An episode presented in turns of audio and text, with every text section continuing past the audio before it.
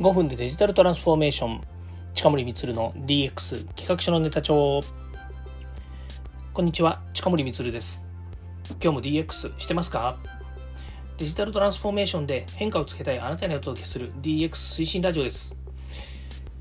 さて今日もですね週末日曜日なのでブラックデビルと過ごすブラックな週末。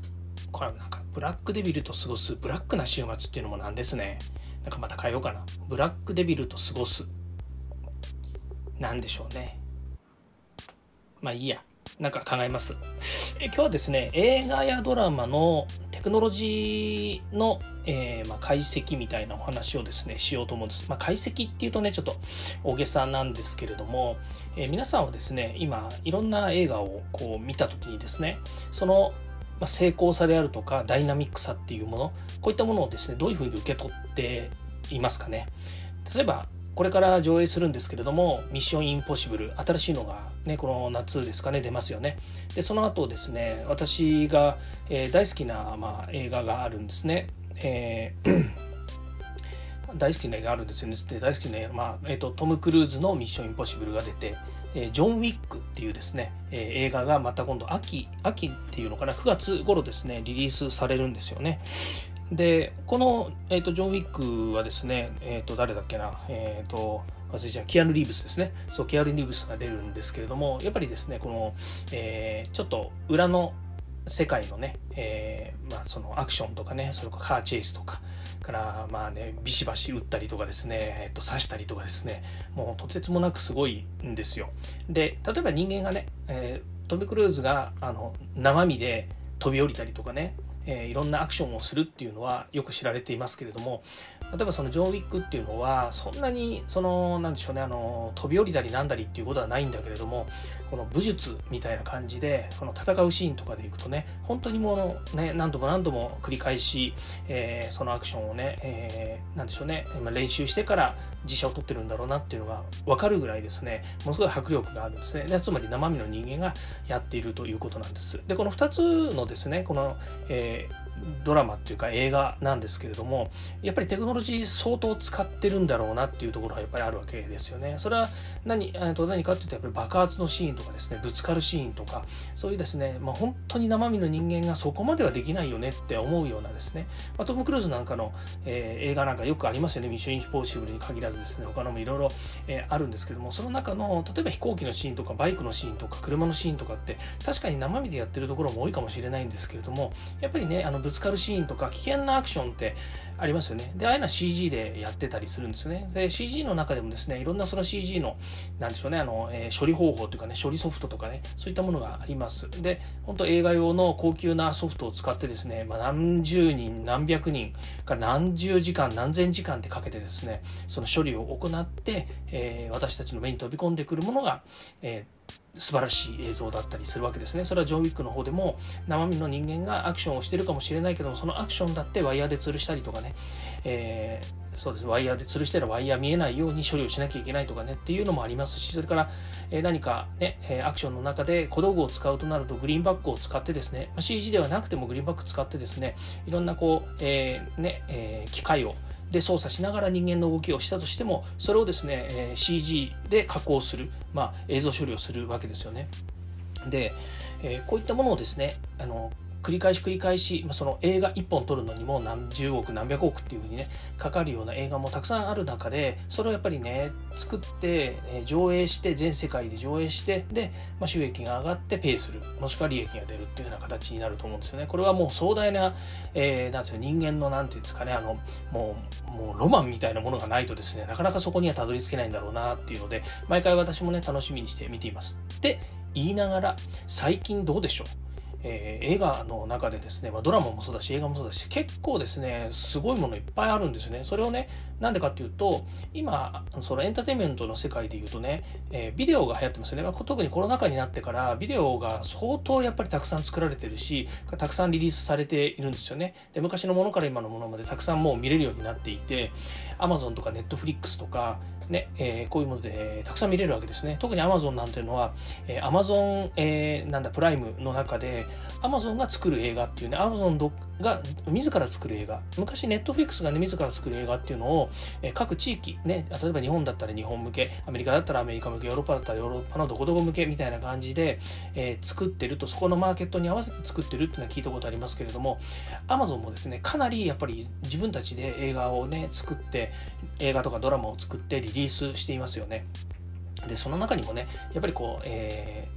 当然ですけども CG とかねそういったアクションに関するものだけじゃなく CG で処理してるものっていうのもいっぱいあるんだよなっていうのが見て取れるというかまあそう見てすぐこれが CG だとかこれは CG じゃないかっていうのはどこまでは私もね目が超えてないのでわからないけれどもただあまりにもやっぱりその映像の綺麗さだったりとか、えー、アクションの素晴らしさそれから迫力っていうものを見るとですねそういうもの使われてるんだろうなというのを気にしながら見ています。じゃあえー、今から10年前とか20年前ってどうだったのって話ですよ。まあ、50年前とかねになると例えば白黒だったりとかっていうのがあるからね、えー、いくら特撮とはいえねいや、だからワイヤーで吊るしてるよねとかね、あのつあの特に特にウルトラマンのね、えー、爆発とかね、まあ、あのウルトラマンの爆発とかっていうのはちょっとうちの親父の仕事の関係があってですね、えー、花火師だったものですから、そのね、えー、映像の現場、つまりテレビ局とかにね、火薬とか爆発物っていうのをね、爆発物っていう言い方も変ですけども、え、そういったものをね、収めるような仕事っていうのを昔していて、で、自分もその現場を見に行かせてもらったりとかっていうことも過去経験があるので、その特撮っていうものとね、今の CG っていうものは全然違うっていうふうに思います。思いますけれども例えばじゃあマトリックスあれもかなり CG 使ってるんですよね、えー、SFX 何？違う。なんだ？処理方法忘れちゃいましたけど。なんかあのえっ、ー、とたくさんのね、えー、処理方法を使っているわけですよ。で、マトリックスもね、マトリックスですごい CG 使っているし、それからアクションもね、それから、えー、いろんな手法をね、最新の手法を使って、えー、いろいろ処理をしているということですね。なんか、キアル・ニーブスとかね、なんかあの、トム・クルーズとか、そんなのばっかりになっちゃうかもしれないですけど、あ私がそういうのが好きだからっていうのもあるんですけどね。でもああいうのを見てると、本当にね、えー、その時ですよ。その時は、ものすごく、うんと、素晴らしい映像だなと。タイタニックだって、あれだってね、全部が全部、そのね、寒い、えー、なんだそのタイタニックのねロケ地でやってたわけではなくて、ね、あの時にはスタジオで撮ってたりとか時には CG 使ったりとかねいろんな形で撮ったわけですけれどもやっぱねあのその迫力とか映像っていうのは素晴らしいなと、まあ、もうストーリーが素晴らしいっていうのはもちろんあの別にあるんでしょうけれども、えー、そういったね映像処理班が行うですね、まあ、いろんな各種ですねコンピューターを使ったものが、えー、素晴らしいものができてるなというふうに思うんですね。で今度ですねこれが今の時代どうなるのかっていうことなんですよ。そうとね、今度生成 AI っていうのが出てきてるので、映像とかもどんどんね、あの、素晴らしいものがどんどん作られるようになるんだろうなと。今だってね、今だって、その、今までだって、えー、CG をね、駆使して、それに AI とかね、まあ、いろんな処理する部分においてはね、えー、AI とかも使ってきたでしょうに。で、今度はね、生成 AI とか使って、え、どんどんね、新しい画像とかね、映像とかっていうのがあの作れるようになってくる。となるとね、どうでしょう？まさに、その、人間が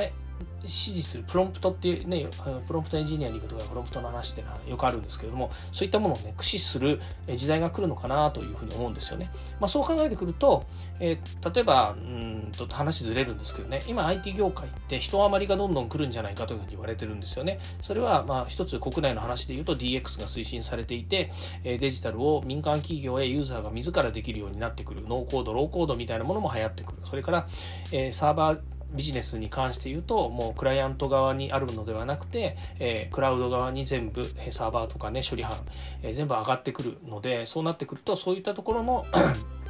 あのサーバービジネスとかっていうところのサービスっていうのはねどんどんなくなってくる。それからそれに合わせて、えー、まあオーダーメイドやテーラーメイドで作っていた、えーと、各種アプリケーションとかエンジニアリングっていうものはどんどんやっぱり縮小してくる。情報システム部っていうのもあるけれどもやっぱりこそこはね自分たちで手を動かさなくなってくるというようなこともあるわけなんですね。で人人余りが出てくるということになるんですけど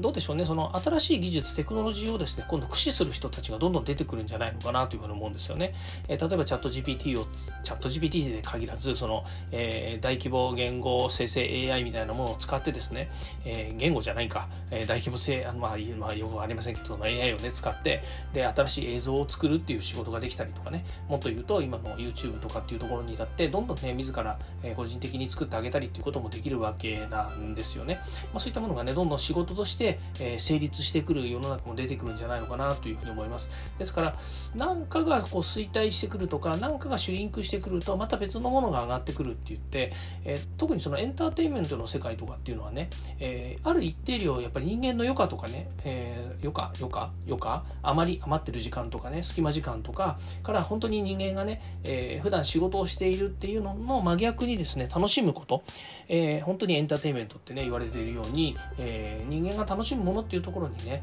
え、こう視点を置いていくと、え、まだまだそっちの方にね楽しいものを作るとかね、まあ、仕事だって考えるとね、えー、仕事なんだから楽しかろうが楽しくなかろうがね仕事はこなすんだよっていうのはもちろんそれ話が出てくると思うんですけれども。でも、えー、そういったねあの今世の中にいるエンジニアの方とかねプロの方たちっていうのがねよりやっぱりスキルアップをしてまた違うところにねあの自分の能力を生かしていくっていうことはできるんじゃないのかなというふうに思うんですよね。例えば私なんかもねエンターテインメントの世界って好きなんだけれどもだけど私ができることっていうのはあの限られているわけですよね。ずっとこの世界にいるわけじゃないし例えば映像との CG のね CG だってねもう本当に CG 始まった頃はねあのちょこっとね自分でねあのえー、なんだコップを作って動かしてみるとかね首を振ってみるみたいなああいうのとかね CG でやってみるみたいなお遊びみたいなことをねしてあすげえなこの世界はとかって思ってねいましたけどでもじゃあそこから自分がその、えー、CG のプロになるとかねその映像の何かプロになろうかと思ったことはないわけですよ。っていうか自分の能力ではそこには行き着かないし自分はそれをやりたいというふうにも思ってなかったわけですよね。うん。じゃあ自分は何がやりたいのっていう話だとそっちにはいかなかったわけですね。なので、えこれから先の話ね、その、えー、自分が何をやるべきか、ね、自分が何をやりたいのかっていうことの問いに対して自分で問いを立てる。自分に問いを立ててそして自分がその問いに対して、えー、答えを出す、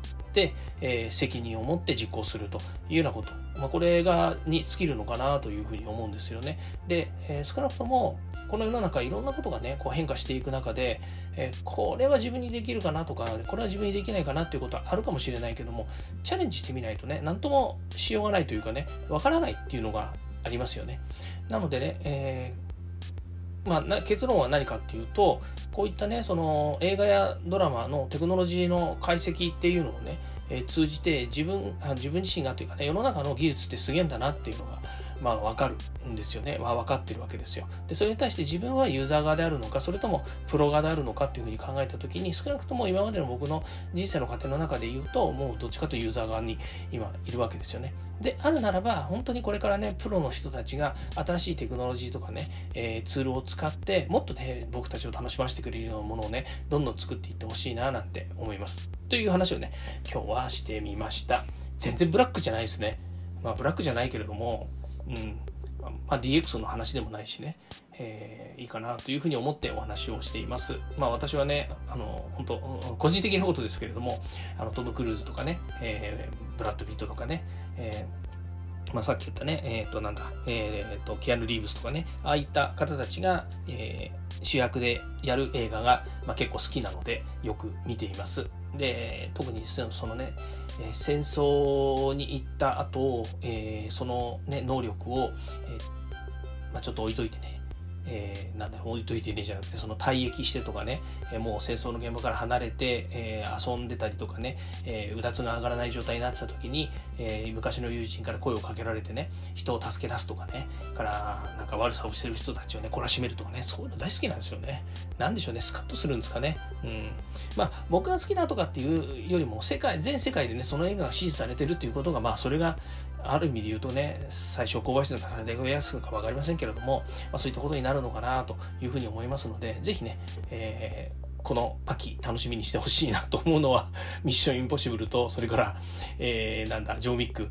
の次の、次のやつね、ジョービックは 4? 4? 4かな？うん、4かなんかだと思いましたけど、えー、出ますので、ぜひ見てください。ということで、今日はこれで終わりたいと思います。えー、今日も聞いていただきましてありがとうございました。ではまた。あ、そうそうそうそう。明日から月曜日なので、皆さんね、ぜひ DX するためにですね、今日は影響を養ってください。ではまた。